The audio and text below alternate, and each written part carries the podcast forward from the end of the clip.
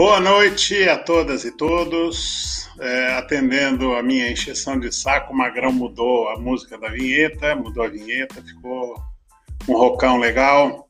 Antes tinha aquela cara de é, corrida de Fórmula 1, mas tudo bem. Bom, hoje a gente vai falar sobre uma importantíssima ação que o Ministério Público Federal é, fez. Né? A gente vai conversar com o próprio procurador que, que tocou essa ação, que é sobre o assassinato de um líder revolucionário chamado Devanir José de Carvalho. O Devanir José de Carvalho, ele era dirigente da, do MRT, minha organização, inclusive, e ele era um operário mecânico, torneiro mecânico, natural de Muriaé, Minas Gerais, veio para São Paulo e em São Paulo ele ajudou a fundar, junto com seus irmãos, mais o, os outros companheiros, né, o, inclusive o Aderval Alves Coqueiro, que também era do MRT, eles fundaram o Sindicato dos Metalúrgicos, esse que o Lula é, fez é, carreira, fama e tudo mais, eles que fundaram aquele sindicato. E como militante político, ele participou de todas as atividades da esquerda é, pré-golpe e depois do golpe, com as rupturas dentro do Partido Comunista, ele foi parar no MRT, né, que ele fundou o, o MRT junto com outros companheiros. Né.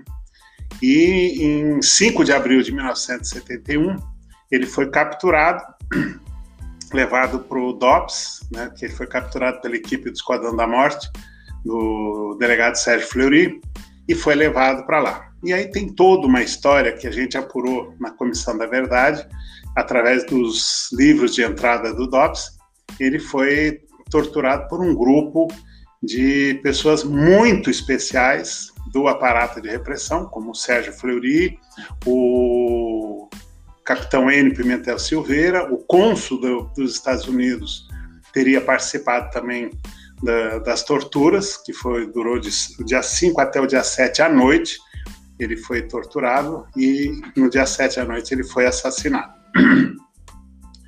É, uma pessoa importante nessa história é um policial que era o conhecido como Carlinhos Metralha, né, que ele eu conheci, ele me ameaçou dizendo que tinham matado o meu chefe ali na tortura e falou: Nós matamos e tal, né, quando ele estava me levando para um interrogatório. E com base nisso, né, como o Fleury, o Enio e o Clarence Halliwell, que é o cônsul dos Estados Unidos, todos já morreram, o, o Ministério Público Federal abriu ação contra o último sobrevivente, que é uma figura patética chamada Carlos Alberto Augusto, vulgo Carlinhos Metralha. Ah, então, essa figura é a peça central da ação movida pelo procurador Andrei Borges de Mendonça, que a gente vai conversar agora. Ele vai entrar agora na... aí. Andrei, boa noite. Como você está? Tudo bem? Boa noite, Ivan. Tudo bem? Muito obrigado pelo convite. É um prazer estar aqui com você. Eu que há tantos anos admiro o seu trabalho, né, seu e dos familiares nessa luta pela verdade, pela justiça. Obrigado pelo convite. Realmente é uma oportunidade única poder é, mostrar o papel que o Ministério Público vem tentando desempenhar nessa linha da justiça de transição, essa parte de buscar justiça penal, é, punição para quem praticou crimes contra a humanidade. Então, eu agradeço muito é, essa oportunidade e o convite, Ivan. Você faz parte do, de um grupo de trabalho do Ministério Público Federal, é isso? Que é, isso. que é dedicado à memória, à verdade e justiça, é isso? Isso, isso é importante até falar, é, fazer essa contextualização, Ivan, eu agradeço, porque é, é, essa não é uma ação individual do Andrei, ou do Sérgio Suyama, ou do Antônio Cabral, que são integrantes dessa, desse grupo, né? O Ministério Público Federal, há muitos anos, vem é, partir de atuação, início de alguns poucos colegas, especialmente o Marlon e a Eugênia Fávero, é, vem se debruçando sobre esse tema. No início, em 2009 ainda, é, o Marlon e a Eugênia receberam uma representação do grupo Tortura Nunca Mais para apurar a demora da identificação das vítimas na vala de Perus. Ali ainda numa perspectiva civil. E eu, com o tempo, o Ivan e a, o, o, o Marlon e a Eugênia Ivan, começaram a se debruçar sobre esse tema e se perguntar por que, que nunca houve nenhum tipo de apuração penal contra essas pessoas que praticaram crimes na época da ditadura. E começam a estudar e ver como isso aconteceu em outros países. E começam a perceber que o Brasil é praticamente um párea mundial em relação a esses crimes praticados em épocas de ditadura. Na América Latina, o Brasil é o único país que não puniu os seus ditadores e seus torturadores. E, e, com base nisso, começa a se estimular a reflexão sobre essas questões. E o Ministério Público, em, e todos sabemos, né, em 2010 teve a condenação da Corte Interamericana de Direitos Humanos, dizendo que o Brasil deveria punir esse tipo de conduta, porque estávamos diante de crimes contra a humanidade. E nesse contexto, Ivan, em 2011, a segunda Câmara do Ministério Público Federal, a segunda Câmara é uma, um órgão que coordena os procuradores, coordena os membros do Ministério Público Federal para que tenham uma atuação institucional única. Essa Câmara, a segunda Câmara, reuniu colegas que tinham é, conhecimento e estudar, estudar, estudiosos do tema, inclusive pessoas de outros países, e emitiu uma, um documento entendendo que o Ministério Público Federal deveria apurar esse tipo de conduta criminalmente, ou seja, não apenas no aspecto civil, mas na parte de punição das pessoas que praticaram esses crimes. Então, a, houve então uma decisão institucional do Ministério Federal, por meio da sua Câmara, para punir, essas condutas. E, a partir de então, se cria um grupo de trabalho, chamado Grupo de Trabalho Justiça e Transição, que eu integro desde o início, para auxiliar os colegas que tinham apurações nesse sentido. Já em 2012, nós temos a primeira denúncia, que é a questão envolvendo o Araguaia, é, envolve inclusive Curió e tudo. Essa foi a primeira denúncia, e depois disso houve mais 42 denúncias envolvendo mais de 60 agentes estatais. É, esse basicamente é o panorama que me leva. Então, na verdade, essa não é uma atuação isolada minha ou de outros colegas, e sim uma atuação institucional do Ministério Público Federal, que entende que essa decisão da Corte Interamericana deve ser cumprida e que a responsabilização desses agentes deve ocorrer. É importante, assim, é dizer, eu sou é, testemunha né, da, da ação do Ministério Público Federal nessa área desde o começo, né, que eu, é, de certa forma, ajudei né, com muitas informações e tal, para começarmos a fazer essas ações. E o que mais me impressionou sempre foi essa noção de que vamos tentar fazer, nós vamos fazer para ver o que que dá. E, e, assim, é conhecido, né? O problema não é a justiça, não, não é o Ministério Público, é a justiça. Porque o Ministério Público faz as ações e a justiça é que é ideológica e não deixa. Então, por exemplo, o caso específico, não, não vou falar nem dos desaparecidos, mas do Rio Centro, lá no Rio, que o, o procurador Sérgio Suyama e o Cabral também fizeram, né? É, a ação do, do Rio Centro, o juiz entendeu que a lei de anistia, que é anterior ao, ao fato, beneficiava, ou seja, uma lei que previa é, o que iria acontecer, que isso é inimaginável em qualquer parte do planeta a justiça ser prévia, né, ser preventiva a favor do criminoso, ela é, é a favor do, do beneficiado, da vítima, né? Então, assim, o problema sempre esteve não no Ministério Público, porque tem um grupo aguerrido, né, que o Andrei faz parte, né, que é esse grupo que tem a Eugênia Gonzaga, não chama ela de Fábio, senão ela fica ela não é mais fácil, né? Falha minha. A Eugênia Gonzaga, o Marlon Weicher, o Sérgio Suyama, lá no Rio, o Cabral, e tem vários outros que, que fazem parte desse grupo, né? O Ivan Marques também, né? São vários que, que têm participação nessa elucidação dos, dos crimes da ditadura. Mesmo sabendo que a justiça pode não é, não concordar e, e, e, e até é, arquivar o processo, mas o registro está feito. Inclusive, tem um livro que vocês fizeram, não sei se você tem ele aí, um livro que foi publicado com um resumo dos casos que vocês abriram, que é muito interessante e é, um, é uma coisa muito importante. Mesmo que a gente não consiga colocar essa gente na cadeia, porque a maior parte até já morreu, é, pelo menos se registre isso, né, que aconteceu e que eles eram os criminosos. Né? Isso é muito interessante. É, mas me Sim, conta, eu, como é que é a história eu, do... Eu concordo. Oi? Não, não, não, eu queria é que você me falasse da, da ação do referente ao Devanir, né? Como é que, que é, foi construída e como é que está?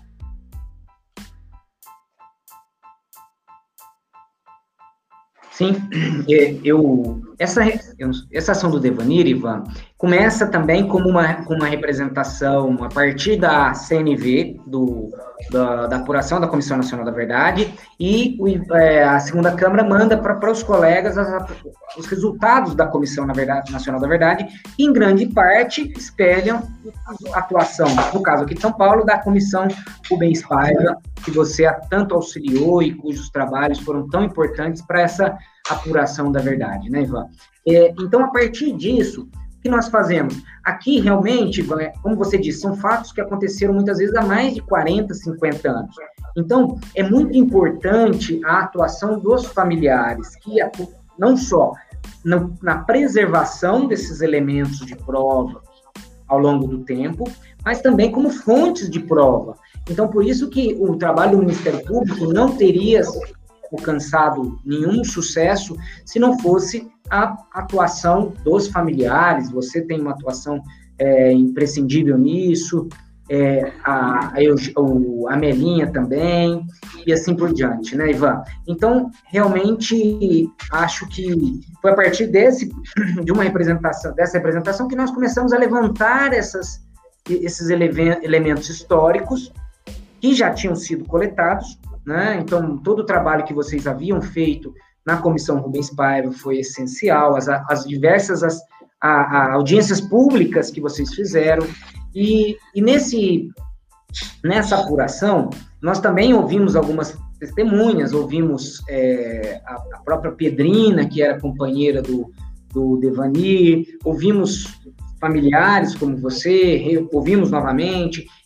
compilamos todos esses elementos de prova e, e assim conseguimos levantar e, e conseguimos também levantar toda a documentação que estava nos arquivos públicos da época, seja o Arquivo Nacional, seja o Arquivo do Estado de São Paulo. E nesse, após toda essa apuração, Ivan, é uma apuração lenta, né? Porque como você, como você sabe, é uma são fatos antigos, que é às vezes muito difícil você encontrar uma testemunha viva, então é uma apuração que não consegue ser uma apuração muito rápida, mas nós conseguimos verificar, constatar aquela, aquela conclusão que vocês tiveram, de que a versão oficial da morte do Devani, qual é a versão oficial? De que ele teria sido morto em troca de tiros é, na, é, na frente da Rua Cruzeiro, 1111. Essa versão era uma versão falsa. E a partir do que que nós constatamos isso? Nós constatamos que, primeiro, é, a própria, os depoimentos, né, o seu depoimento, como você falou, é, em contato com o próprio Carlos Augusto, você, ele lhe disse isso, né, de que ele havia participado das torturas dele. Segundo, é, documentos oficiais faziam menção à morte não no dia 5 de abril de 1971, mas sim a 7 de abril de 1971. Ou seja, o documento do próprio Centro de Informações do Exército fazia menção à morte no dia 7, ou seja, dois dias depois daquele oficialmente decretado, declarado. Corroborando o que eu falava, então. Corroborando a sua versão, Ivan, a sua, o seu testemunho.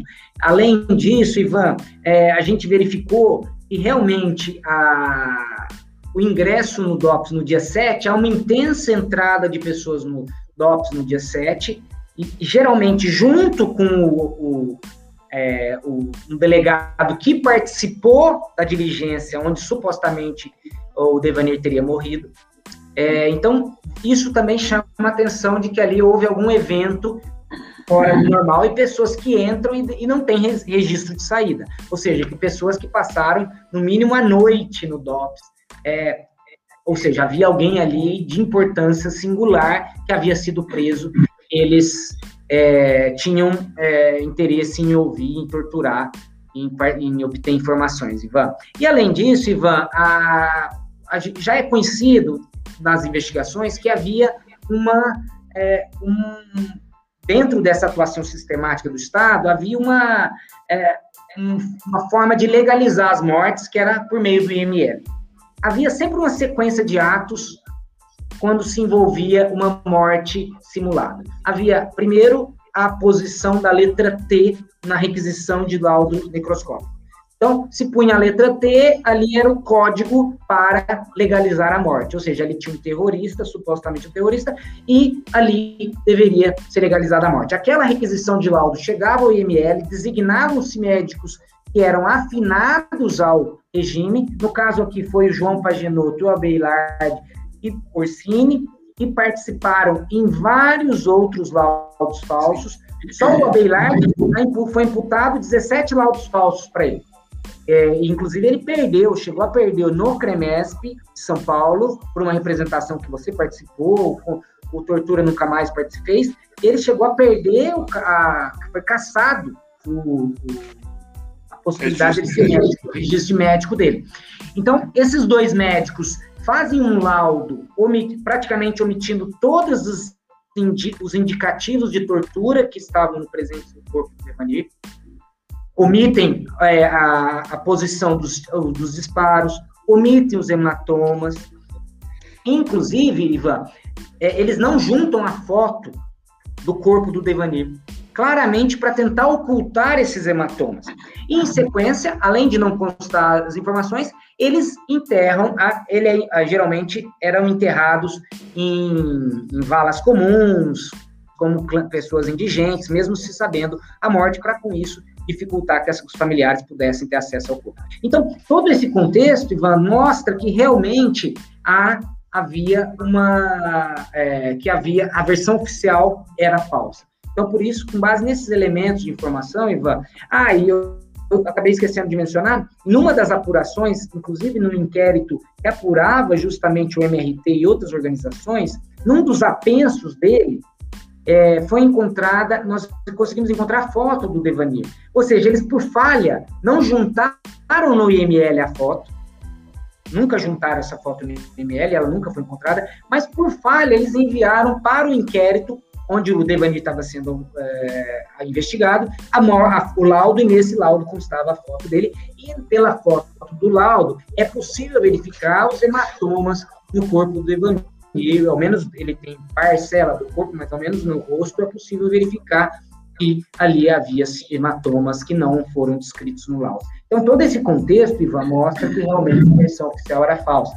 Em verdade, o Devanir, no dia 5, foi é, preso com vida, foi levado ao DOPS, foi intensamente torturado por três dias, não disse nada, não prestou nenhum tipo de informação, e para evitar que ele se transformasse num novo Bacuri, que foi mais de 100 dias torturado e nada falou, eles o executaram é, depois de, de, dias de tortura e, e foi elaborado esse laudo falso para legalizar a morte. Isso, infelizmente, foi uma prática que, comum nessas 40 denúncias, mais de 40 denúncias que o Ministério Público fez, é, foi muito comum esse tipo de prática sistemática de se legalizar a morte, de se dar uma origem legal à morte, de se tentar justificar a atuação do Estado. Porque já se sabia que esse tipo de conduta era um crime de Estado, um crime contra a humanidade, que não, e, portanto, eles buscavam deixar essa conduta impune. É, o, o, a história do, do Devanir, né, antes da, da queda dele, né, da captura dele, é, ele era comandante da minha organização, né, o MRT. E ele como comandante da MRT, ele participou da, do sequestro do cônsul japonês e é, é, uma coisa bem interessante, né? Porque o, o cônsul japonês, Nobuo Kuti, ele foi ficou no poder do, do MRT e do, da VPR, que era um comando duplo, né? E assim que ele foi libertado, ele foi interrogado no DOPS. E os, os policiais mesmo contavam na época, não, não para mim, mas antes, eles contavam que o Fleury ficou enfurecido com o japonês. Ele é, e contava tudo e o Fleury dizia, é, mas é, como é que era a cara deles, como é que era? Eles, ia, eles usavam capuz. E ele começou a gritar com o cônsul, imagina um delegado torturador gritando com o cônsul, é, dizendo: vamos pendurar esse filho da puta. Assim, pro, pro cônsul com os assessores dele, ele está mentindo. Os terroristas não usam capuz. Que não usávamos mesmo, nunca houve isso, né?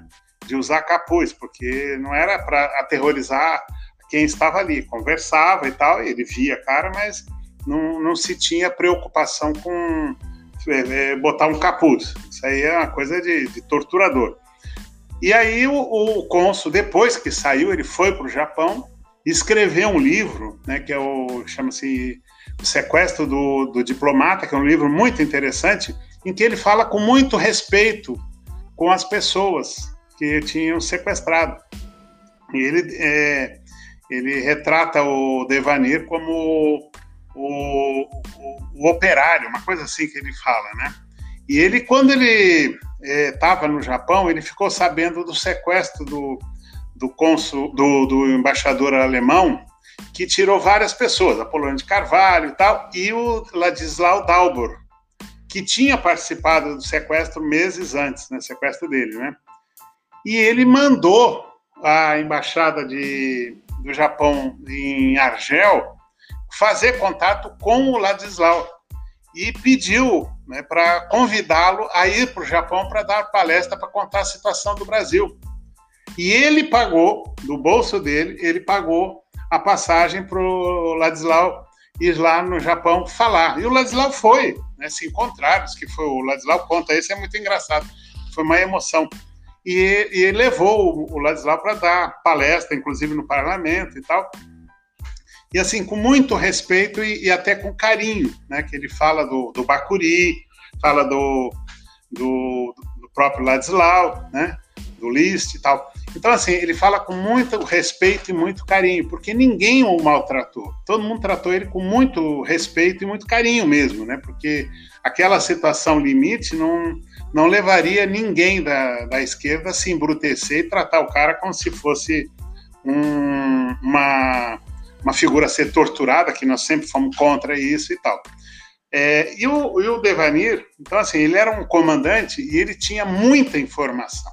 Né? Ele e o Bacuri eram os dois comandantes da, da guerrilha em São Paulo. Quando em agosto de 1970 o Bacuri foi capturado, ele foi muito torturado e ele, ao chegar no DOPS, ele conversava com o nosso informante, que nós tínhamos uma pessoa é, infiltrada lá no, no DOPS, eu não sei quem era, mas ele falava, mandava recados para a gente. É, falei sobre isso, não falei sobre aquilo, ou seja, ele tinha muita confiança naquela pessoa a ponto de dizer o que não falou, ou seja, poderia ser alvo de tortura se o cara dissesse, ah, ele sabe tal coisa. E o Devanir é, também tinha contato com essa pessoa. Então, a, a ditadura sabia da, da, da, importância do Bacuri. Por isso é que torturou ele por 109 dias. E quando o Devanir caiu, eles sabiam que o Devanir era da mesma qualidade de, de militante, de dedicação e de compromisso com a luta revolucionária e foram para cima. Então, a, é, eu era coordenador da Comissão Estadual da Verdade e eu tive acesso no, no arquivo do Estado aos livros. Eu, e aí eu pedi para eles digitalizarem e os livros de entrada mostravam quem entrou, não os presos, mas quem entrou lá, delegados, visitantes e tudo mais. E aí a gente pôde apurar pelos horários que é, o capitão Dalmo, é, o capitão Enio Pimentel Silveira, que era conhecido como Nazistinha ou Doutor Ney, né? Ele conhecido entre eles, não entre nós, né? Para nós era mais um. Ele vai lá e junto com ele entra o cônsul do, dos Estados Unidos. Clarence Halliwell. É, e, e, esse cara fica lá, não tem horário de saída para nenhum deles. Ou seja, dá para se supor que estavam todos participando da, da, das torturas. O, coronel, o major, na época, Lameira e vários outros que eram da UBAN, todos vão para aquele festim diabólico lá que a gente é, conhece, né? E eu, eu é, participei da, da, tentativa de libertação do, do Devanir, né, num sequestro que a gente é, é organizou, da, ao presidente da, da Fiesp, na época era o Teobaldo Denigres. E antes de entrar na, na casa dele para pegar o, o Teobaldo Denigres, um companheiro eh, da LN que tinha o contato, que herdou os contatos do Devanir e do, do Bacuri, falou assim: espera um pouco, eu vou telefonar já volto. E saiu e voltou chorando, né? Eram umas sete, oito horas da noite. Voltou chorando e dizendo: é, mataram o gordo, mataram o gordo e tal, né? A gente, o que, que é que estarece? Mataram o Henrique, acabaram de matar faz 20 minutos, mataram ele, dizendo que não queriam transformá-lo num segundo Bacuri, né? E aquilo, a gente ficou muito é, abatido, muito revoltado e tal. Suspendemos a ação e é, duas semanas depois eu caí, né? E depois, eu fui, quando eu fui para o DOPS, eu caí no, no, no, no DOICOD, né? pelo DOICOD, um mês depois eu fui para o DOPS. E lá eu conheci essa figura execrável do Carlinhos Metralha, que um dia me levando para ser interrogado pelo é, Edsel Magnotti, ele, que era um delegado que torturava e tal, mas ele fazia o cartório, que era o depoimento oficial, né? Eu, ele estava me levando pela escada, né, que ninguém via, a escada era é, secreta, né, que levava do, da carceragem para o andar de cima. Ele me, me provocou perguntando, né, é, que organização que tu era, moleque? Aí eu falei assim, eu sou do MRT, provocando ele também, né? Eu sou do MRT. Aí ele falou assim, do Devanir. Eu falei, sim, meu comandante Henrique. Aí ele falou, é, você é muito arrogante, você vai morrer igual ele. Nós matamos ele aqui em cima, e porque ele não falou nada. Cuspiu na cara do delegado Fleury, não sei mais o quê. E o, o doutor Fleury decidiu não deixar ele vivo, porque senão ia virar um segundo Bacuri, né? E confirmando o que o Carlos Eugênio, né, o Clemente, é, que fez a ligação lá na frente da casa do Teobaldo de nos contou né, que a nossa fonte lá dentro disse que era para não transformá-lo num segundo Bacuri, porque ele não falava nem o nome dele. Né? E o, não bastando isso, quando chegou na porta da sala do, do Edson Manhotti, né, ele chegou e falou assim: Ó, oh, doutor, esse aí vai morrer igual o, o, o, o Henrique, né? Aí o, o Manhote falou assim: é, ele morreu aqui em cima sem falar nada. Você se cuida, moleque, né? Aí é só uma ameaça e tal, para mim não disse muita coisa, mas é, é assim, essas informações mostram por que da, da, da tamanha importância dada ao Devanir. Ele era o comandante militar e comandante político também da, da guerrilha em São Paulo naquele momento. E quando o capturam, sabiam que ele tinha muita é, informação. E aí o único jeito que tinha é, era torturá-lo e matá-lo, porque ele não iria falar nada, como não falou, não falou nem o nome dele. Né? Ele, nós fomos na casa dele para salvar a, a Pedrina, que é a esposa dele, e as crianças, ficamos lá tirando todo o material e, e a repressão não foi lá. Então, assim, é, é um testemunho que eu faço aqui para dizer da figura impressionantemente é, importante para a história do Brasil, que foi o Devanir José de Carvalho. E aí o que vocês do Ministério Público, né, você fazendo esse levantamento todo, é, é extremamente importante. Eu queria te é, agradecer mesmo, porque acho que é um trabalho extremamente importante que vocês estão fazendo. Eu que certo, agradeço, André. Ivan. O, não só não só a possibilidade de, de a contribuição probatória, né, como você foi uma, uma, testemunha viva desses fatos, né? E eu sempre que te ouço, eu, eu fico impressionado como realmente você tem, você teve um, é uma tem, viveu parte dessa história, uma dura história, né? É, da, da, nossa época e, e, como é importante a gente manter viva essa, essa lembrança, né, Ivan, de, de como é realmente rememorar isso é irrelevante, porque para que isso não aconteça novamente. Né? Essa, essa, me parece, a maior a finalidade última da, das ações do Ministério Federal é não só mostrar que esse tipo de conduta não é admissível, como mostrar, relembrar para que isso não aconteça novamente. Não é algo. Infelizmente, nem todos os colegas do Ministério Público concordam com esse tipo de ação. Muitos acham que é perda de tempo, que isso é, é ficar perdendo tempo com coisa do passado. Mas, na verdade, a nossa visão é de que isso é algo que para o presente, para o presente Sim. e para o futuro, né?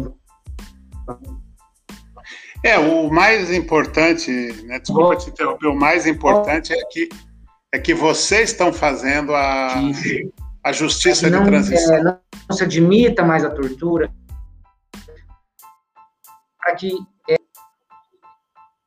embora é, com muita resistência do judiciário, o que nós fazemos, e isso para mim é muito claro hoje, é, como você disse, é que fique marcado na história essa, de que essa versão foi uma versão falsa, o Devani foi torturado, sim, pelo Estado, o Estado o matou covardemente e ainda criou uma versão falsa sobre a sua, a sua morte, né, Ivan? Então, realmente, é, é muito importante isso, o, é, inclusive, em relação ao denunciado, Carlos Alberto, Carlos Augusto, é importante fazer uma contextualização de que não, essa não é a primeira denúncia contra ele. Ele foi denunciado também no caso do Edgar de O, o André, um, é um dos André. poucos casos que avançou. Esse caso, por, por particularidades jurídicas. Mas não, André, não. É, eu queria, assim, a tua internet está bem ruim. Então, é, eu vou pedir para o Magrão mostrar as fotos, eu vou comentando e você vê o que, que dá para fazer pela sua internet aí, para a gente poder. Tá, tá bom. Porque está vou... falhando muito, você está falando quase não se entende e de vez em quando quadricula a sua imagem aí. Tá. Magrão, tá bota aí as fotos aí para a gente, enquanto o Andrei vê lá a internet dele, o que está acontecendo.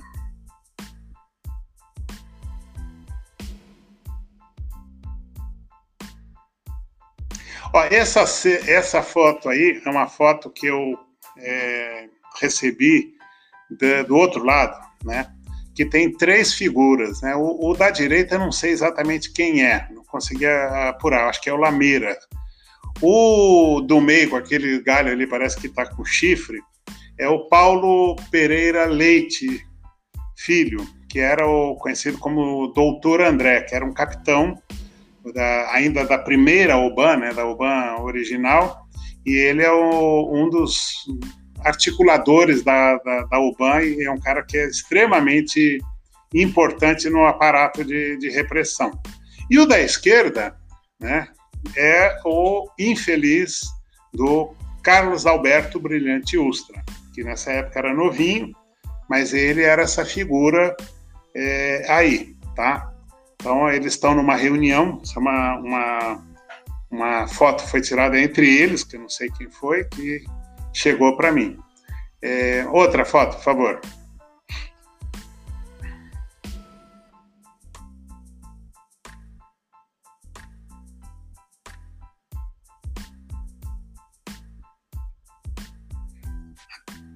É, aqui tem o Ricardo Corrêa Pimenta, diz: Minhas homenagens ao militante, herói da luta contra a ditadura, Devenir José de Carvalho, assassinado covardemente sob tortura. Agradeço ao Ivan Seixas e ao Andrei Borges de Mendonça, MPF. O Tão Pinto, Tião Pinto, que é um enfermeiro de uma cidade que, lamentavelmente, dá nisso, chama-se Presidente Médici, o Carrasco, Emílio Garrastazo Médici, que tem um uma, uma cidade com o nome dele, né? Ele também fala do, dos tempos da, da, ditadura, que ele é enfermeiro e ele, na época da ditadura, ele via É isso aí é uma, uma foto para a gente se lembrar sempre, né? Que precisa lutar. Outra.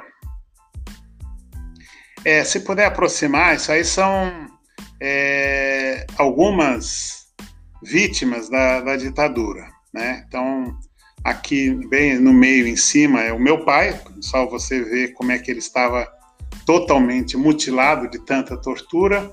Ao lado dele, o companheiro Antônio Carlos Bicário Lana, o Bruno, né, que foi preso, torturado, anunciada a morte dele, e eles continuaram torturando ele por mais uma semana. Lá no sítio é, clandestino, é, lá de Parelheiros, né, que eles tinham um sítio clandestino lá. E junto com a companheira que está embaixo, que é a Sônia Maria Moraes Angel Jones, que era sua companheira, né?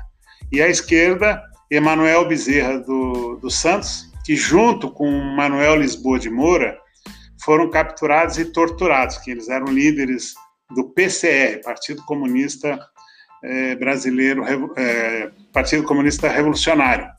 É, e eles é, também foram muito torturados, anunciada a morte, estavam, foram torturados no, no sítio de Parelheiros e depois lá no norte, lá em Recife, também foram torturados num aparelho clandestino. E anunciada a morte deles, mas eles só foram enterrados tempos depois. Né? A próxima.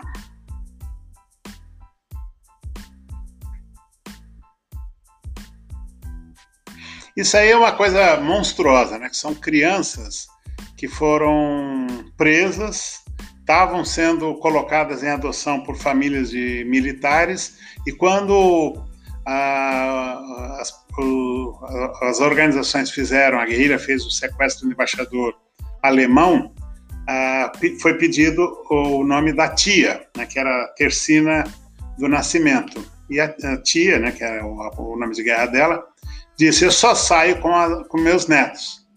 Mas, mas cadê? Não, eles não sei, eu quero saber onde eles estão. E aí exigiu. E aí soltaram esses três, que pela formalidade é, canalha da, da ditadura, eles tiveram que ser taxados de terroristas e foram colocados, é, fichados, né? estão aí como se fossem terroristas. Né? Aí você tem né, o, os três, né, é, o da direita, é, que é esse pequenininho, é o Ernesto Nascimento, que é uma criança que tinha um ano e meio. E a ditadura, é, para formalizar o banimento das três crianças, que foram localizadas depois de muito custo, porque eles tinham sido dados em adoção, que é coisa que todo mundo pensa que só aconteceu na Argentina, né? Eles fizeram o fichamento deles como terrorista, né? Zuleide, o João e o, e o Ernestinho, né?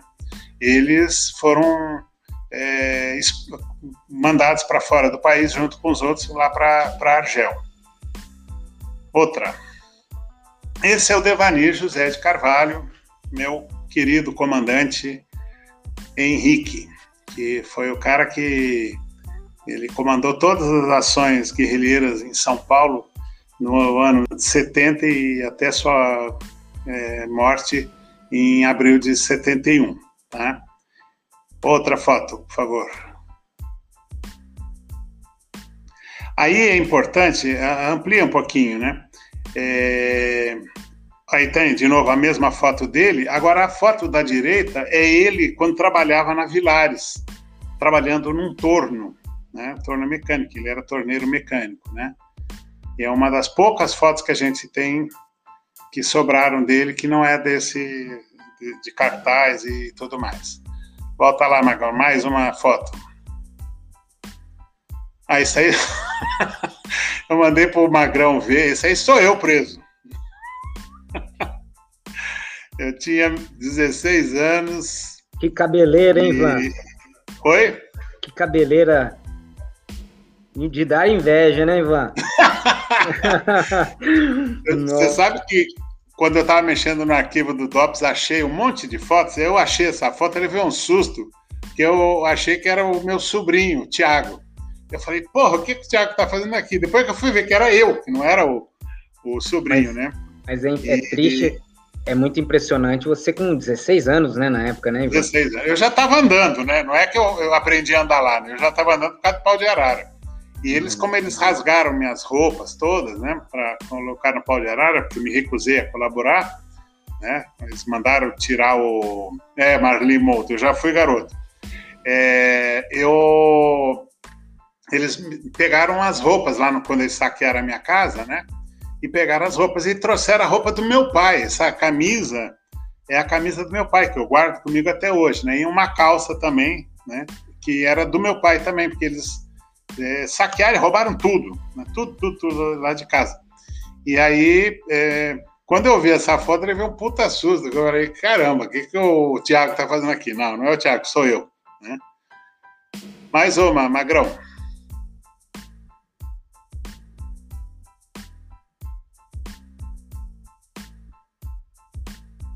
Ó, essa figura patética é o Carlinhos Metralha.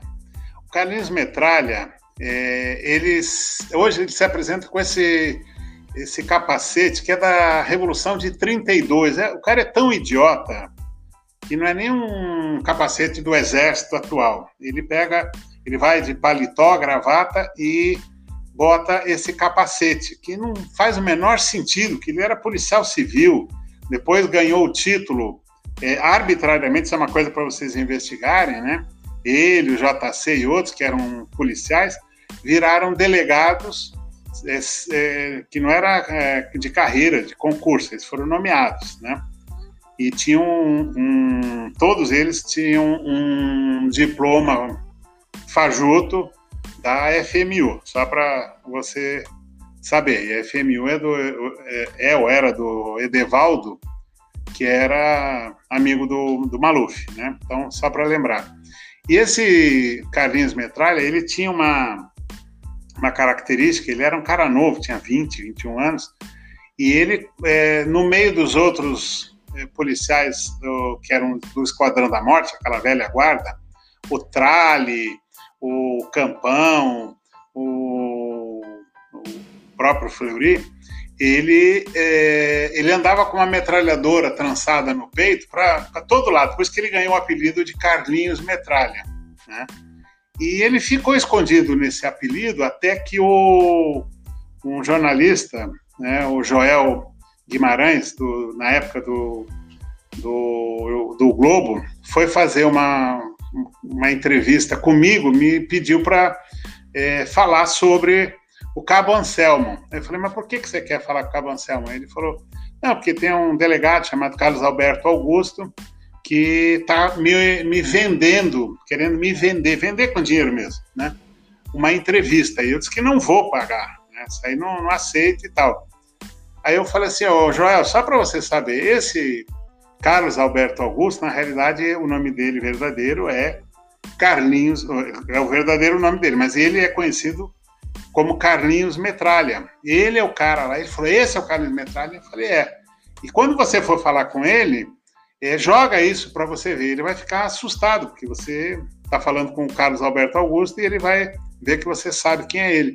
E ele vai acabar falando. E ele foi assim, né? Ele, eles se encontraram e o, e o Carlinhos Metralha falando e tal, do, do do Cabo Anselmo, querendo que ele entrevistasse o Cabo Anselmo, né? Eu falei, Joel, ele quer a entrevista, não é o Cabo Anselmo. O Cabo Anselmo já. É, o cara tá fora do baralho. Aí ele falou assim: você é o Carlinhos Metralha, né? Ele ficou mudo, né? E o Joel insistiu, ele falou: é, era o meu apelido e tal, mas eu sou o delegado Carlos Alberto Augusto agora e tal, né? E ele tinha, um, ainda tem, sei lá, um e-mail chamado carteirapreta.gmail.com, que é como ele é conhecido na polícia, como carteira preta, porque ele andava com uma, uma carteira na mão que tinha uma arma lá dentro e tal. Né? Então, essa é a história. E ele aparece em tudo quanto é lugar, né? inclusive numa audiência, não sei se você estava na audiência que o Ministério Público fez em 2009, é, dentro da sede, quando era ainda lá na Peixoto Gomide, é, ele, ele foi lá e se apresentou, né, queria falar para contestar a gente, que era sobre punição aos torturadores. E o Marlon pediu para ele: o senhor se apresenta, por favor. Ele falou: eu prefiro que o Ivan Seixas aqui me apresente. Aí eu apresentei, contando quem era ele, que era o Carlinhos Metralha e tal. E aí que eu desmascarei ele, né? E ele, ele não se abalou, só falou assim: o Ivan Seixas continua mentiroso, mas não disse por quê, né? E é, aí. É importante. Realmente, Ivan, é, é, esse personagem é importante, porque ele foi denunciado, né, por participar da, da morte do Devanir, mas ele também foi denunciado pela participação no desaparecimento do Edgar de Aquino, porque o Edgar de Aquino foi, foi é, teve uma participação próxima com o Cabo Anselmo e, e ficou meses no DOPS, entre o DOPS e o DOICOD, sem, na época, nem participação mais política ele tinha, mas porque ele sabia que o, Cabance, que o Cabancelma havia virado cachorro e por conta disso eles mantiveram ele preso e depois de tempos ele ficou vagando, ele ficou preso vagando entre os órgãos estatais. Quase dois, quase dois, dois anos, anos, e meio.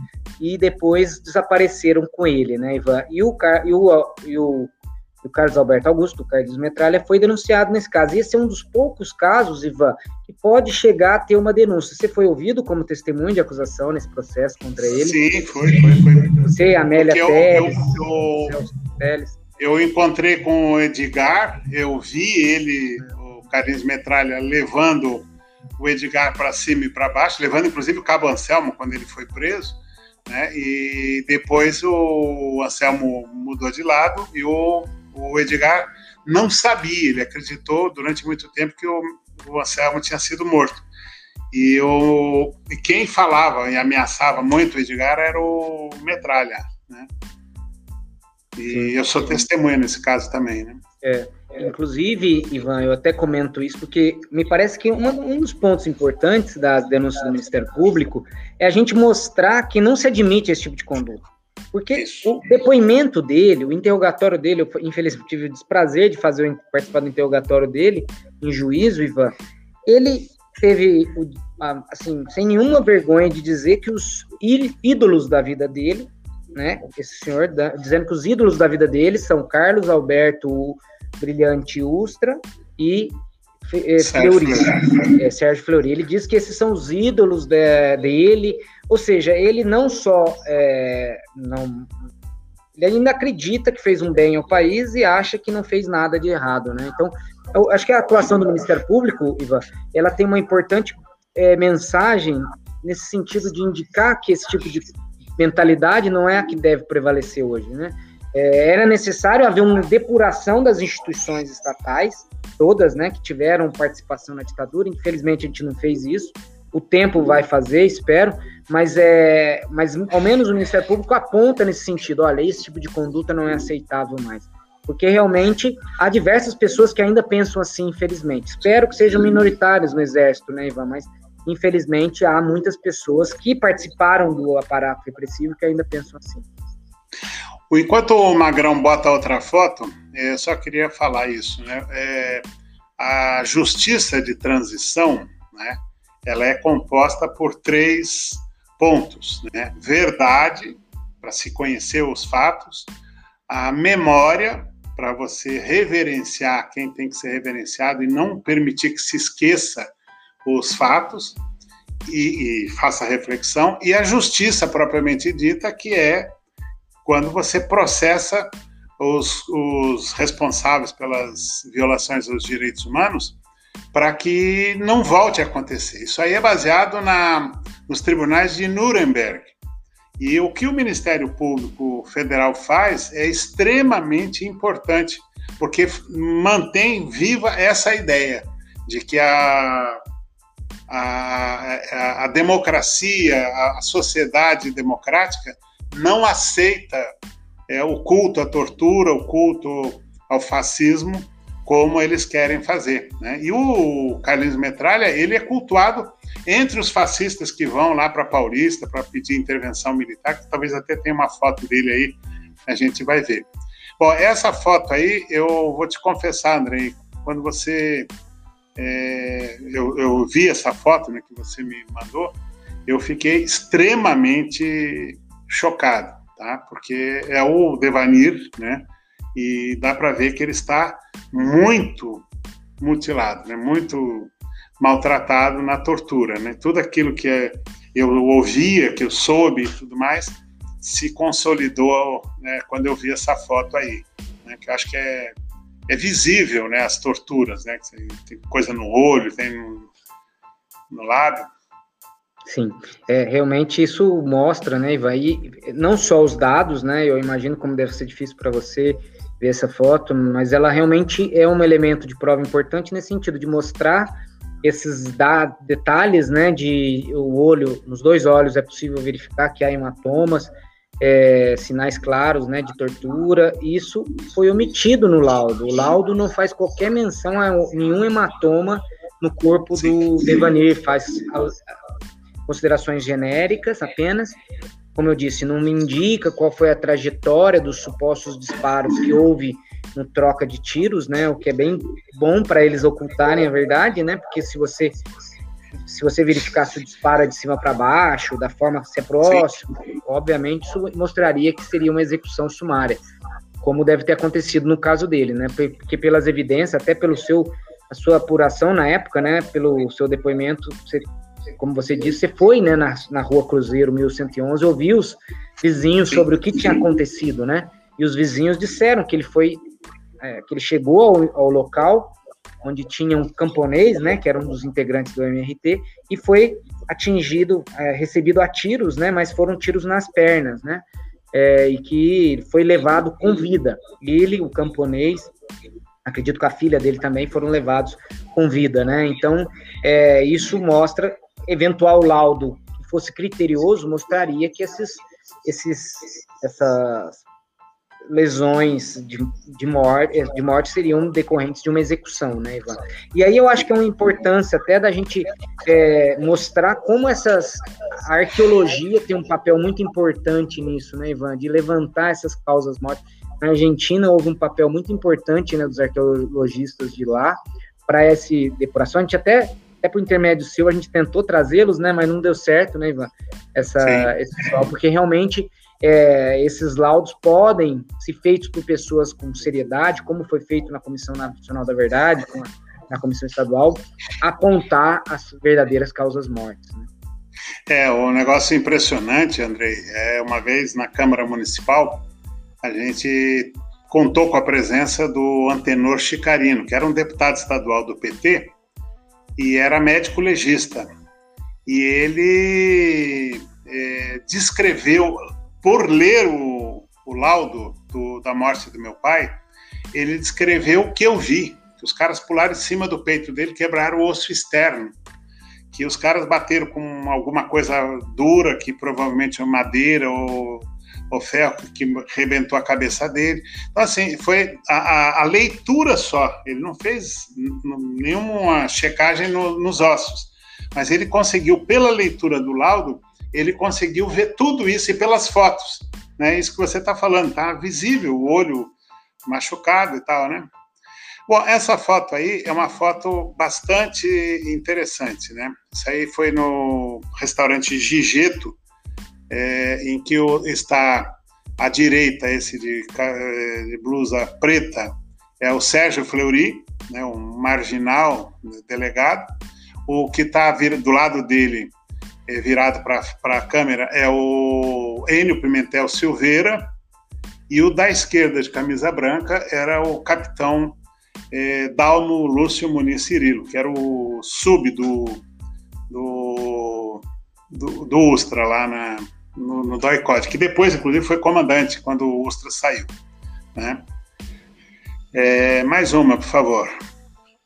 Bom, aqui a gente tem a presença do Edival Cajá. O Cajá é uma figura, Edival Nunes, é uma figura maravilhosa e ele era, era é, é da, do, do partido do Manuel Lisboa de Moura, a quem eu tenho assim maior carinho, maior reverência, porque são figuras lutadoras que deram a vida.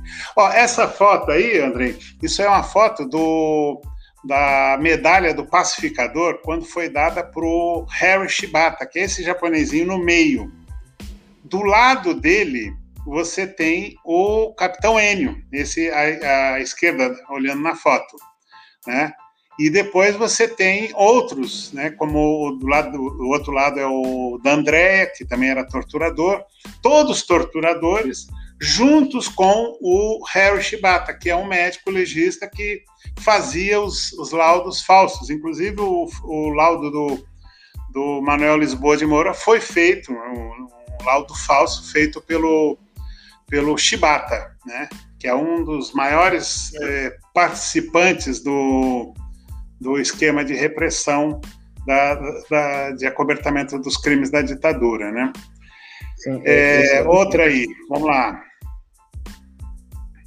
queria saudar também o Cajá e, e, realmente dizer, Ivan, que aqui em São Paulo foi um dos lugares em que ficou mais claro essa proximidade do IML com o, o regime de, da, da, ditadura, né, da repressão, porque é, esse, essa proximidade, essa utilização do, do aparato do IML para legalizar as mortes isso foi uma característica muito típica aqui de São Paulo é, e muito por conta da participação do Harry Shibata, que não só a, fez com que o ML se transformasse num, num apêndice da ditadura, como participava das torturas, né, Ivan, e verificando se os, se os torturados tinham condição de aguentar mais tortura, né?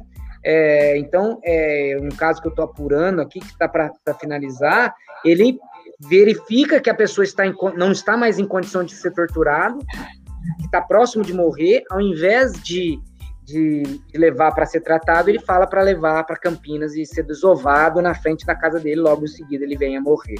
Né? Então, é, ele realmente participava ativamente da tortura, era um, ele um cliente, digamos assim, era um assíduo ali do DOI-CODE, isso é, né, você sabe melhor que eu, e realmente, não à toa, foi objeto de inúmeras denúncias, é, do Ministério Público Federal também, Ivan. É, tem um documento da ditadura que foi é, emitido pela, pela ditadura em 70, final de 70, começo de 71, que é, se chama CISEGIN, que é Sistema de Segurança Interna, né? E eles preveem tudo, né? De, que é uma cadeia de comando de alto a baixo, ou seja, o ditador fazia parte como, junto com o carcereiro. Nada foi feito à revelia, não foi da cabeça de um torturador. Nunca houve porões da ditadura. Isso é uma mentira muito grande. O Manuel Lisboa de Moura, por exemplo, ele foi capturado, foi levado para o sítio 31 de março, que era de um cara chamado Capitão é, Coronel é, Rodrigues, é, e ele depois é, foi levado para Recife, foi torturado lá e foi desovado em São Paulo para justificar a, a, morte dele como se fosse em tiroteio em São Paulo, porque eles já tinham anunciado a morte dele e, e do Emanuel é, vários dias antes. Visivelmente foi tudo montado para cobertar. E no CICEGIM está previsto que o o, o IML, está escrito isso lá, o IML faz parte do esquema de repressão. Agora, qual a utilidade de um Instituto Médico Legal no esquema de repressão? Se ele não vai capturar ninguém, se ele não vai interrogar ninguém, a não ser fazer parte da farsa da, das mortes, que é o que se vê é, em São Paulo muito claramente, que no Rio de Janeiro é, o pessoal lá da Comissão Estadual da Verdade e também da Comissão Nacional da Verdade conseguiram até localizar a, a história verdadeira de alguns desaparecidos que foram fraudados como sendo atropelados, que suicidou, coisas desse tipo, né? E tem uma coisa muito é, interessante nisso, Andrei, é que a, a estrutura de, de tortura ligada ao IML se mantém até hoje.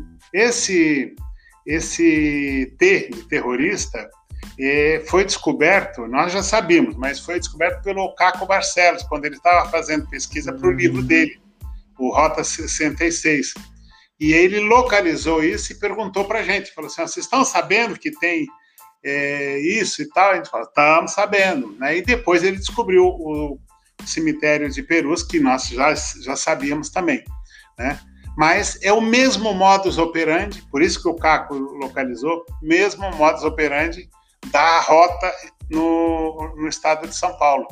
Eles matam e criam a versão de que a pessoa resistiu à prisão, trocou tiros e morreu a caminho do hospital, depois de ser baleado. Que é uma farsa que foi criada pelo Doicode. Meu pai foi morto em tortura e foi colocado como sendo é, morto em tiroteio. O Manuel Lisboa, o Emanuel, o Henrique, todos é, têm essa versão. Quando na realidade a gente hoje constata que é uma grande farsa, né? Então, o mais triste é que ainda se mantém isso aí. Os jovens negros de periferia são mortos dessa forma, né? Infelizmente, é, a gente tem muitos enclaves autoritários ainda, né, Ivan?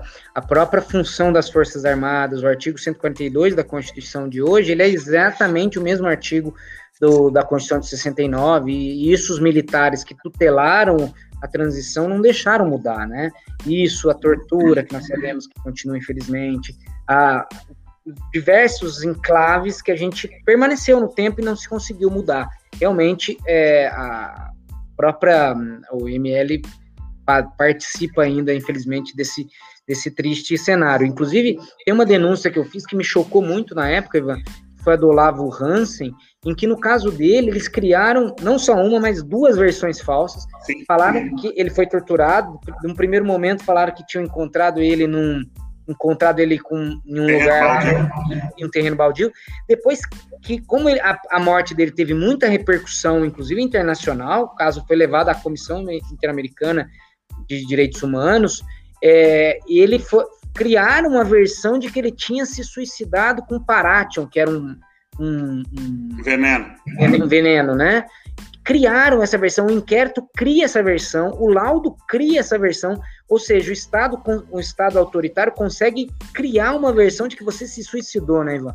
Isso me chocou muito na época, eles conseguiram inclusive mudar o laudo, tinha um primeiro laudo, eles rasgaram o primeiro laudo, adulteraram o livro de laudos e fizeram um novo laudo. Ou seja, era algo realmente estatal, uma conduta estatal. Isso é uma evidência, Ivan, de que era uma questão sistemática. E, infelizmente, o judiciário não se sensibiliza para isso. As denúncias que a gente fez, todas essas 43, só uma continua é, adiante, né? E muitos dos argumentos que o judiciário apoia é de que ó, não houve uma conduta sistemática, morreram por volta de 400 pessoas ou desaparecidos, como se houvesse a necessidade de um critério quantitativo, né? É, com, Bilha de cadáver, né?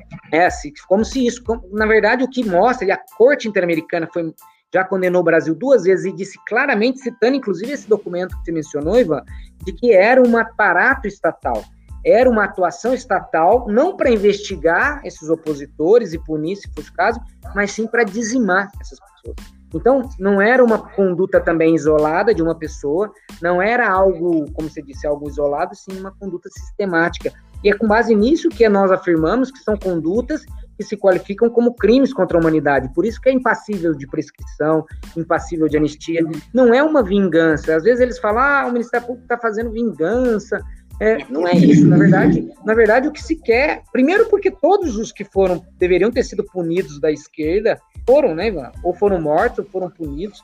E então, na verdade, ah, foram fomos processados, quer dizer, não eu que eu nem isso fui, né? É. Mas é, torturado, processado, torturado, né? Sim. E ficaram ninguém, presos. Né? Eles E claro, e ninguém está querendo isso, ninguém está pedindo tortura, nada. Na verdade, o que o Ministério Público está fazendo é pedindo: olha, esses crimes são qualificados como crimes contra a humanidade pelo direito internacional vigente à época dos fatos. Em 68 já tinha uma convenção internacional dizendo que condutas assim eram qualificados como crime contra a humanidade e que, portanto, esses crimes, quando eles se qualificam como crimes contra a humanidade, eles têm um regime jurídico diferenciado porque são crimes que violam os mais importantes bens jurídicos da humanidade, né, Ivan?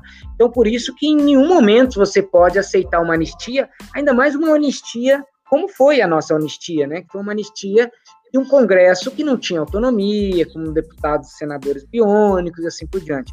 E muito menos uma autoanistia, né? E também são impassíveis de prescrição.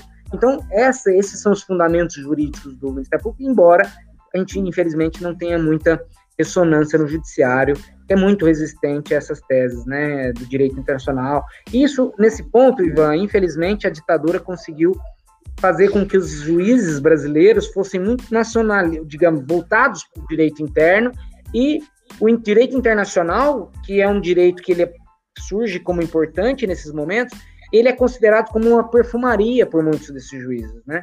E o Brasil, infelizmente, vem, embora tenha cada vez mais aceitando a jurisprudência da Corte Interamericana, é, ainda faz escolhendo a la carte. Ah, esse caso aqui eu vou cumprir a decisão da Corte.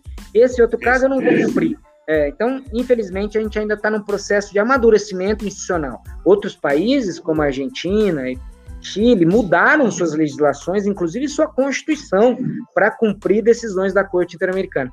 E o Brasil não. É, então, infelizmente, é uma, é uma coisa assim tão impressionante que a, é, por exemplo, o inquérito do Rio Centro, né? O inquérito do Rio Centro, a primeira versão que eles deram é que o sargento Guilherme do Rosário estava carregando a, a bomba no colo, tanto que as vísceras dele ficaram à, à, mostra. E o capitão Wilson Machado, do lado dele, que era o chefe da, da equipe, foi destroçado nas costelas do lado direito, ou seja, ele estava dirigindo o carro. A segunda versão que eles mesmos criaram é que a bomba não estava no colo, senão o sargento teria que saber da existência da bomba, que estaria do lado. E aí, não bastando é, isso daí, eles mesmos criam uma terceira versão, dizendo que a bomba tinha sido colocada por terroristas atrás do banco, ou seja, a, a bomba anda de um lado para o outro conforme a versão deles vai fazendo, mudando.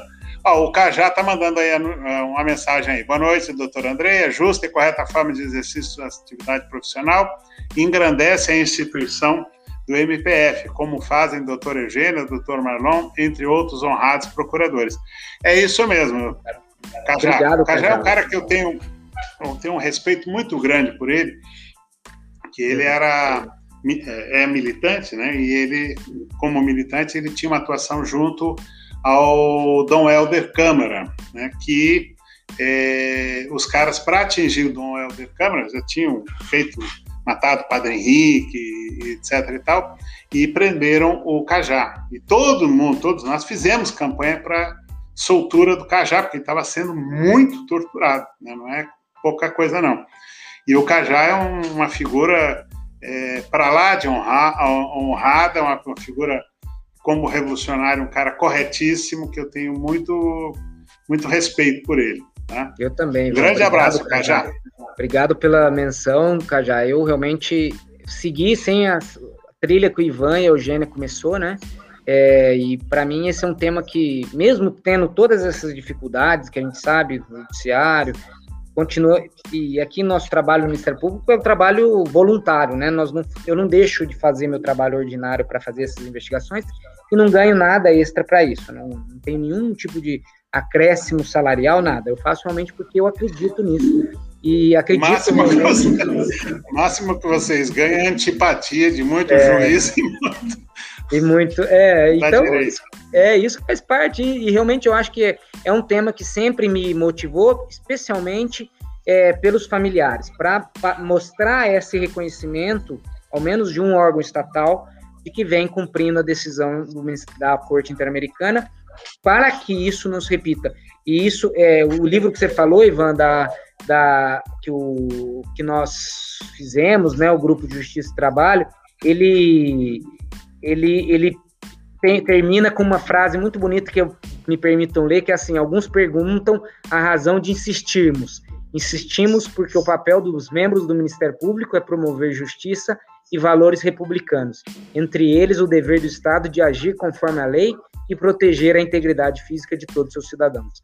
Então é isso. Eu acho que essa é a grande mensagem que, que nós que, que essa atuação pode deixar, né? De que não importa quem, não importa quando, não importa onde, esse tipo de conduta não vai ser aceita.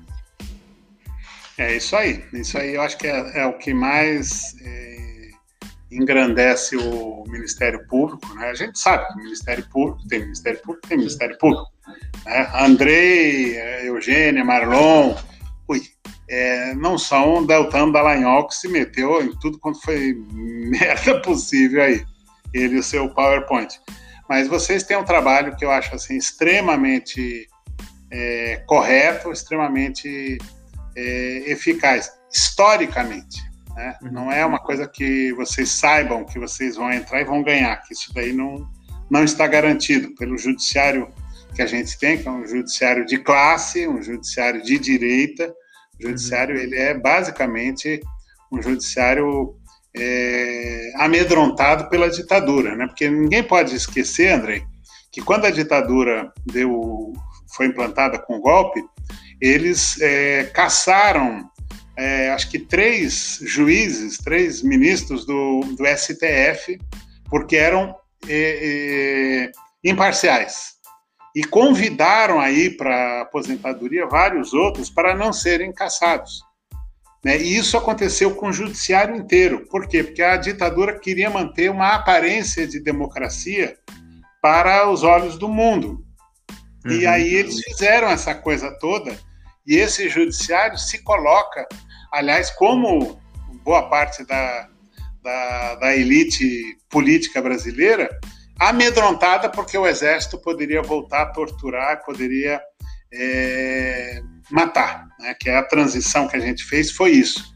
E eles até hoje acham que vai pode ter um retrocesso e o exército matar. E o Bolsonaro usa isso com muita frequência, como se ele pudesse dar um golpe e voltar a torturar e matar. Eu acho que essa que é a grande questão que a gente tem que ver, né? É, é importante mencionar, inclusive, no caso do Olavo Hansen, que eu mencionei, essa foi uma denúncia que eu fiz, inclusive contra um juiz, né, o Nelson Guimarães, que era um juiz ocultar, fechava claramente os olhos para tortura, e um promotor militar, o Durval, que morreu, acho que recentemente, Durval é, Araújo, parece que com mais de 100 anos morreu, mas na época estava vivo, que eu denunciei, por, também, então, ou seja, não era só, o Ministério Público também participou disso, especialmente o Ministério Público Militar, Ivan, mas é, a gente também não pode esquecer, Ivan, que o Supremo, o último ministro do Supremo que saiu da ditadura foi em 2003.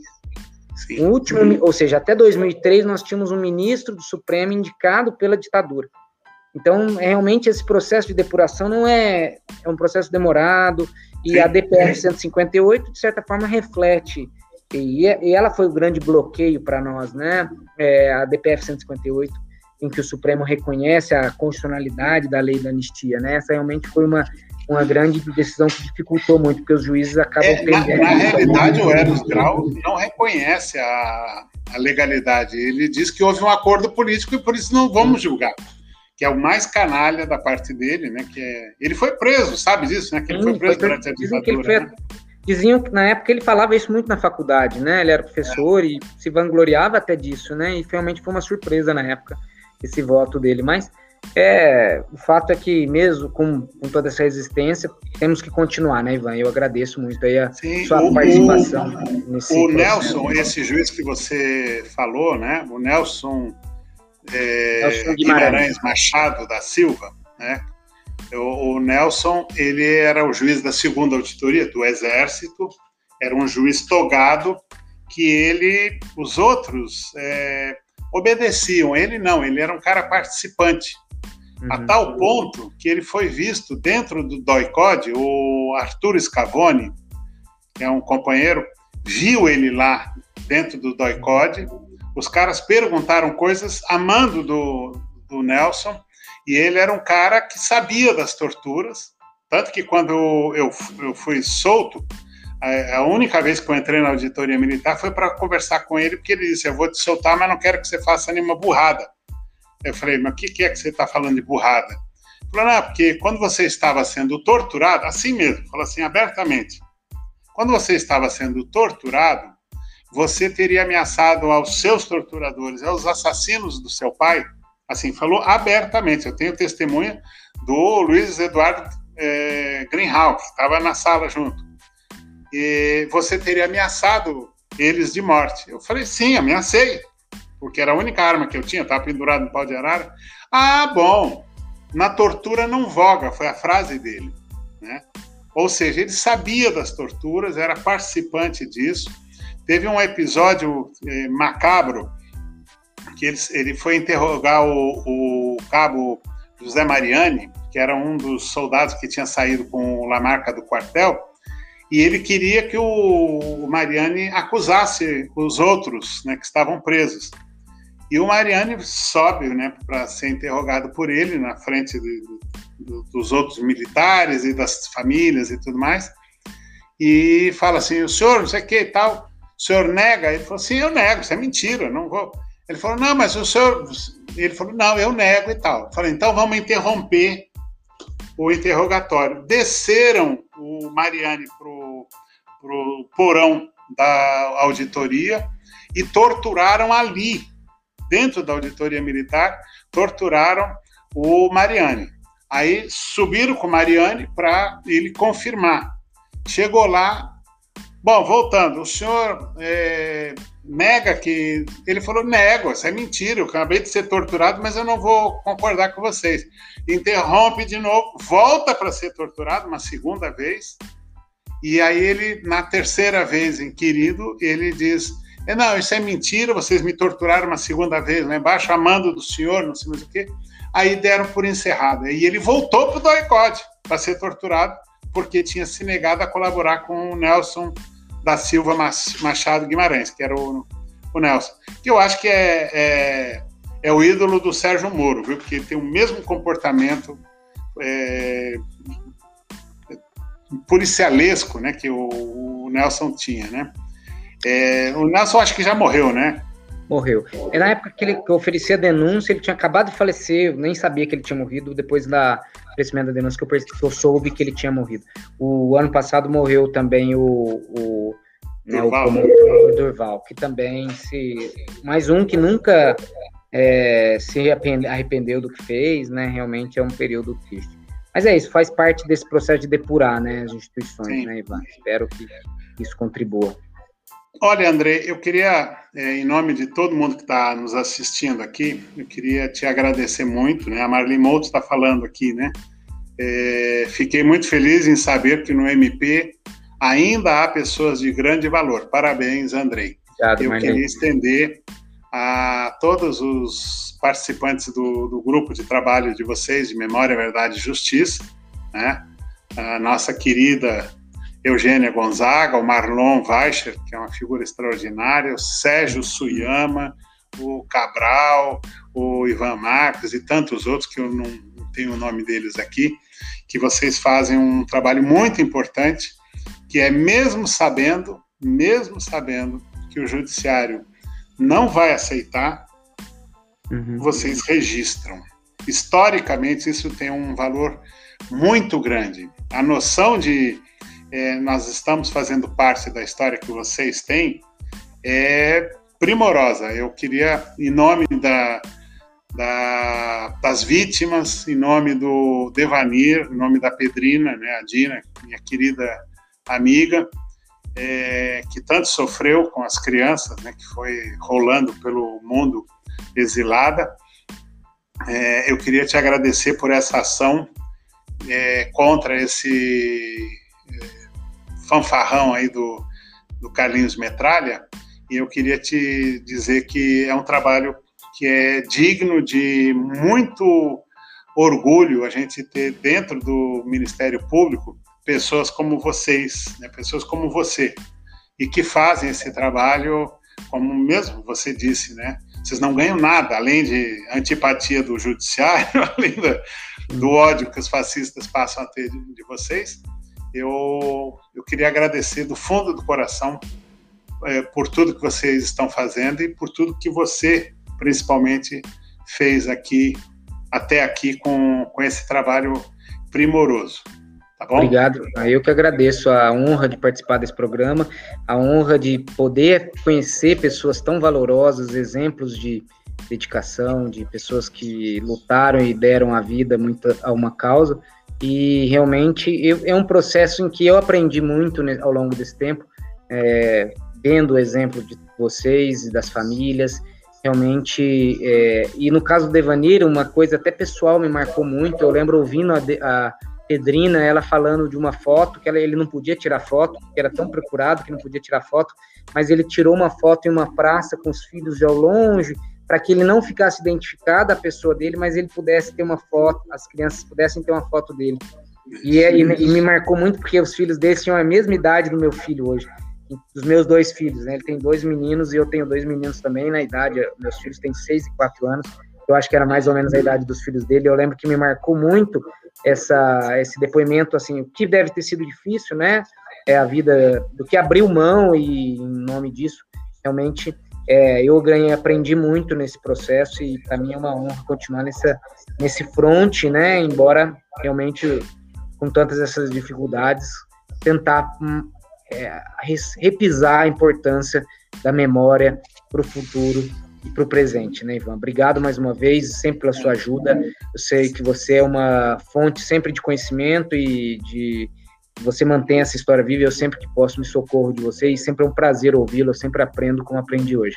Obrigado mais uma vez, Ivan, a todos que estão presentes, a Marli. É, eu, queria, te, queria te agradecer pelas palavras, mas é, uma coisa que eu queria falar, né? O, o Devanir, ele é parte de uma família de que é muito muita, muito curiosa a, história. Né? O, o, pai, né, o seu Eli e a dona Esther eram evangélicos, a família toda. A Pedrina era de uma família evangélica e todos ganharam consciência e foram, inclusive dentro da própria igreja, nos trabalhos da igreja, e todos foram para a militância de esquerda. Os irmãos Carvalho, né, era o Devanir, o Derli, que está vivo, mora lá em Diadema, né, onde mora também a Pedrina, o Jairo, que está lá em Paris, está vivo, né, que é um dos irmãos que sobrou, né, os dois, e o Daniel e o Joel, que morreram no massacre aqui dentro do Parque de, do Iguaçu, dentro do Parque de Foz do Iguaçu, que o, o traidor é, atraiu eles para um massacre e eles foram mortos, que estavam num grupo que estava liderado pelo é, Onofre Pinto, né?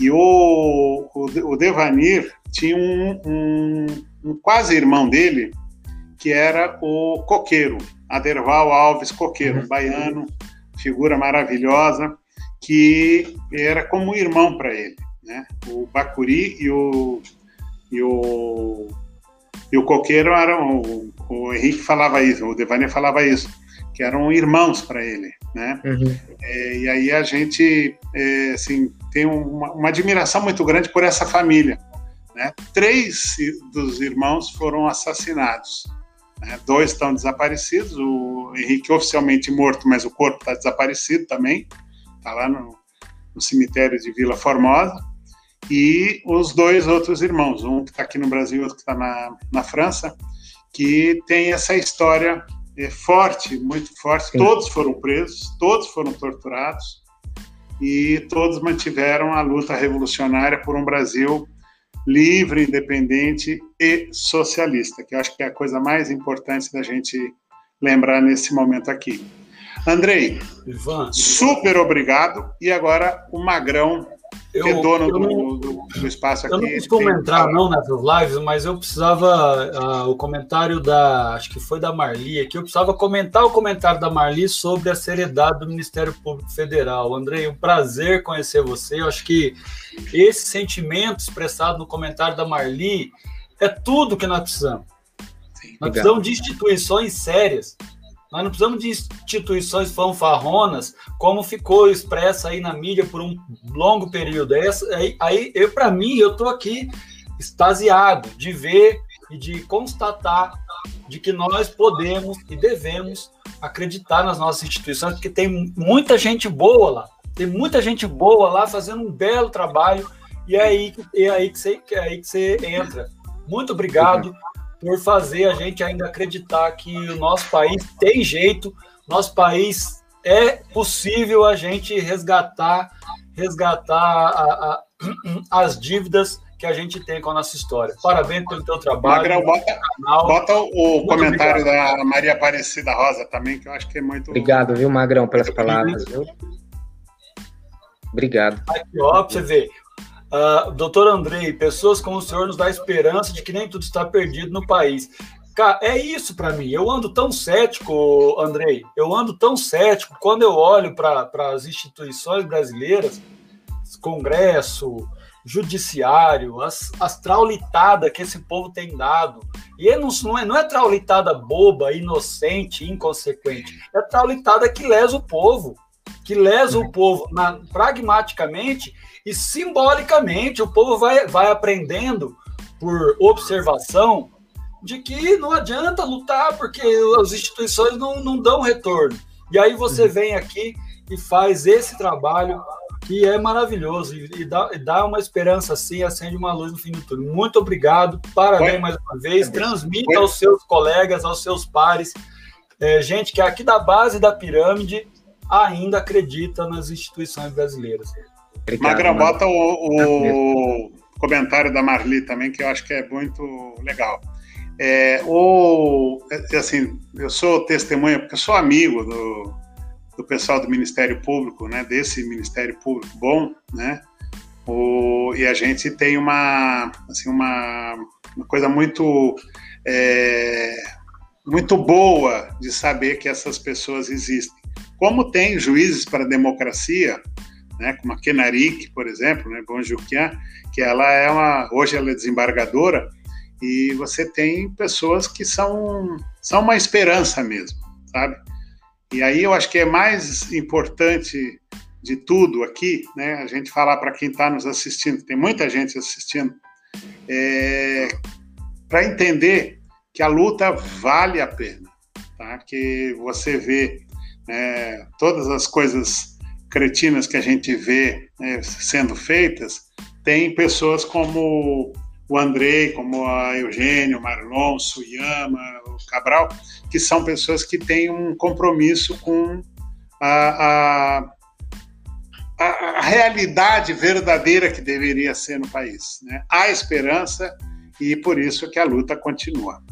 Andrei, do fundo do coração, super obrigado, meu amigo, meu obrigado, camarada, que eu acho que você é um cara que tem assim, um comportamento ético super correto e parabéns pela luta. Agradeço, não só pela, pela caminhada ao longo desse período, mas a oportunidade de estar aqui hoje e compartilhar essa noite com vocês foi, para mim, uma experiência que eu vou guardar para sempre. Obrigado mesmo. Um grande abraço, Magrão, pelas palavras e a todos pelas palavras. Ivan, a gente se vê em breve e obrigado mais uma vez.